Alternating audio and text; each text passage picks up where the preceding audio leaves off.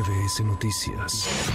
El poder de las palabras luego de que Samuel García confirmara que no hará efectivo el uso de la licencia para ausentarse como gobernador de Nuevo León y participar en el proceso electoral 2023-2024, este fin de semana retomó sus actividades al encabezar un acto oficial en el municipio de Escobedo, donde rechazó que esté incurriendo en desacato. Asimismo, dio a conocer una carta que supuestamente le enviaron sus opositores del PAN y PRI con una serie de peticiones a cambio de otorgarle la licencia que requería para poder contender por la presidencia de la República. El PRI y el PAN de Nuevo León lo digo con todas sus letras. Es lo más corriente que he visto en mi vida. Y entonces el viernes a las 11.55 de la noche, que dice un ministro de la Corte, tiene que entrar el candidato del PRIAN. Dije, mi madre, güey. Me bañé, me cambié en frega. Dije a Marianis, ahí vengo. Y fui a asumir funciones. No le voy a dar el gobierno a la gente más corriente de todo México. ¡Nunca! Y se van a ir. Los vamos a sacar de México y de Nuevo León. Este lunes Movimiento Ciudadano tomará decisiones respecto a su futuro en la contienda por la presidencia de la República luego de que Samuel García, su precandidato único, anunció que no seguirá adelante y que regresa a su cargo como gobernador. Se espera que Dante Delgado presente sus propuestas para enfrentar las nuevas condiciones que debe asumir el partido para mantenerse en la contienda presidencial.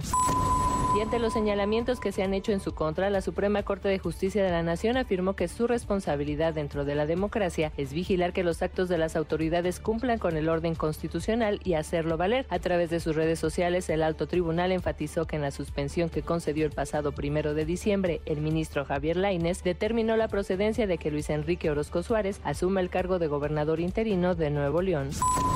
Xochil Gálvez, precandidata de la coalición Fuerza y Corazón por México, dijo estar abierta al diálogo con Movimiento Ciudadano luego de que Samuel García anunció su decisión de no continuar como precandidato. Desde Baja California, la también legisladora con licencia dijo que ha tenido una buena relación con Movimiento Ciudadano, aunque reconoció que dicho partido ha tomado la decisión de ir solo a la contienda presidencial. Pues yo le diría a MC que si se trata de construir un proyecto en beneficio de México, yo estoy lista. Soy una mujer que escucha, pero realmente eh, pienso que es una decisión tomada, pero siempre eh, yo estaré abierta a, a dialogar con que tengamos que dialogar si de lo que se trata es resolver los graves problemas que tiene nuestro país. La precandidata presidencial de Morena, Claudia Sheinbaum, presentó a los integrantes de su equipo que encabezarán las mesas de diálogo con la sociedad civil para construir su plan de gobierno. Entre los personajes que se sumaron a su equipo se encuentran Javier Corral, Olga Sánchez Cordero, Lorenzo Meyer, Gerardo Esquivel, Arturo Saldívar y Omar García Harfuch. La ex jefa de gobierno dijo que el propósito es fortalecer la llamada cuarta transformación de cara al nuevo momento que vivirá México a partir del 2024. A partir del 2024, México se encontrará en un nuevo momento de la vida pública.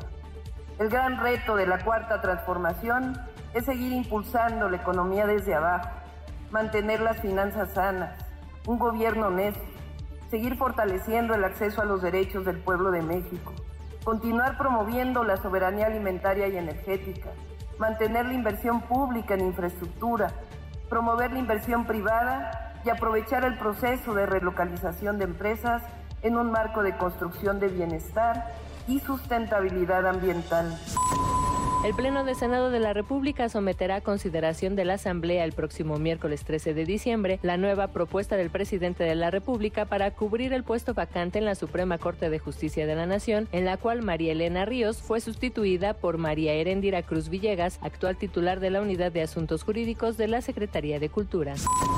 La Fiscalía General de la República entregó en extradición al gobierno de Estados Unidos a Jesús Alfredo Salazar Ramírez, alias El Muñeco, considerado como uno de los lugartenientes más importantes de Joaquín El Chapo Guzmán. Salazar Ramírez es requerido por la Corte Federal de Distrito para el Oeste de Texas por los delitos de asociación delictuosa y contra la salud.